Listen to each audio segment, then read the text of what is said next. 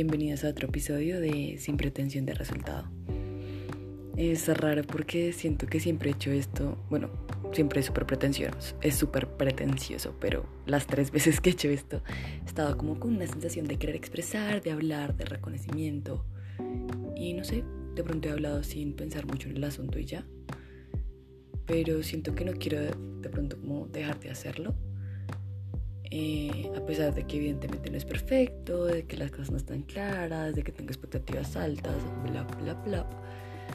Igual, no sé, quiero como hablar de cosas que pasan en mi semana o como había dicho antes, simplemente una extensión de mi diario. Y aunque por un lado me encanta hablar, siento que no tengo muy claras las cosas y a veces como que creo que voy a hablar las cosas muy por encima y a veces como, ¿por qué voy a hablar de eso sin hacker? y bueno, no sé, creo que me estoy obligando a hacerlo a pesar de que claramente no estoy completamente conforme ni feliz con el resultado. Pero no sé, de eso se trata a veces, ¿no? Y de nuevo estoy acá tratando de hacerlo sin pretensión de resultado para no frustrarme antes de tiempo y alcanzar, no sé, hacer algo. El punto es que en las últimas dos o tres semanas he hablado con muchas personas sobre dejarse llevar, vida solo una, fluir, dejar que las cosas pasen, etcétera y siento que es algo que ha estado en mi cabeza. Y bueno, no sé, no quiero decir obviamente que me ha abrumado, pero como que me ha conflictado pues. Y tratando como de encontrar, no sé, como que siento que a veces nosotros tratando de encontrar como ese balance, solemos estar en extremos, o por lo menos a mí me pasa, siento que yo estaba en ambas cosas. Eh, tratando de racionalizar y sobreanalizar todo y pensar que la mejor opción es no dejarme llevar para que las cosas no salgan mal. Y créanme que ahora lo veo como que puedo ver lo nocivo que eso puede llegar a ser. Y como puede llegar a paralizarme y hasta impedir que tome decisiones. Y también está en el otro extremo, dejarme llevar en todo, perder la noción del tiempo, la noción de mis decisiones, de lo que estoy haciendo y mirar atrás y parece no reconocerme nada de lo que hice y sentirme fatal. Y no sé, de alguna manera creo que ambas dejarse llevar y analizar un montón, pueden ser herramientas para tomar decisiones y pues no se pueden, como que son absolutamente válidas. Y en mi intento de, en mi intento de intentar entender en qué momento usar cuál, llegué a tres puntos. la primera, la satisfacción. El segundo, el presente se acaba. Y el tercero, dejarse llevar hacia algo. Y o sea, evidentemente me siento como una profesora abarcando cada uno de los puntos, pero bueno, creo que para mí es fácil organizarlo así y me gusta que sean tres puntos, porque al ser impar y como darle una a cada uno, como que nunca habrá un empate y es como más fácil saber desde dónde tomar la decisión tal vez. Bueno, no sé si tiene sentido, pero para mí lo tiene.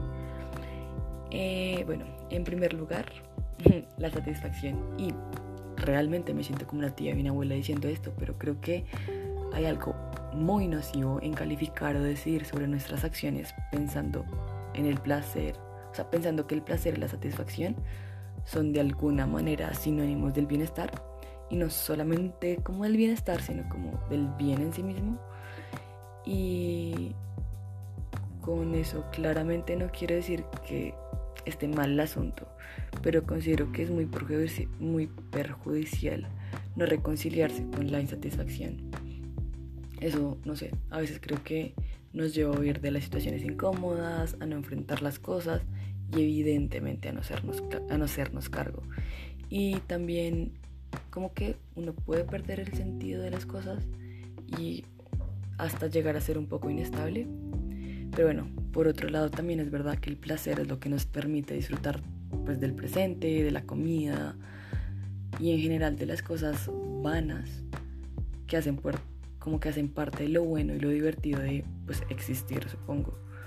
Por lo que me parece que obviamente puede ser parte como del motor tal vez de tomar una decisión, porque después de todo la vida solo es.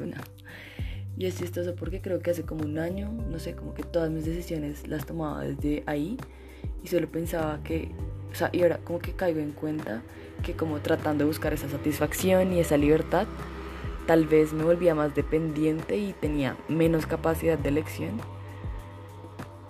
Eh, y no sé, es como lo decía ahorita, como es muy loco pensar y mirar hacia atrás y no reconocerme en nada de lo que había hecho, porque precisamente era como mi única herramienta para tomar decisiones. Eh, bueno, en segundo lugar, el presente se acaba.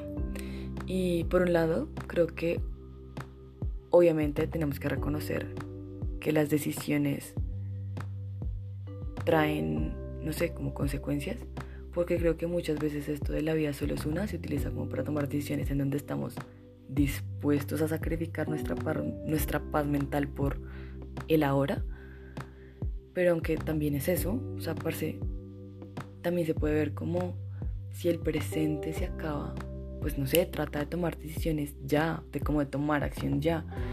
Y hay algo que me parecía muy loco el año pasado de cuando trabajé en construcción.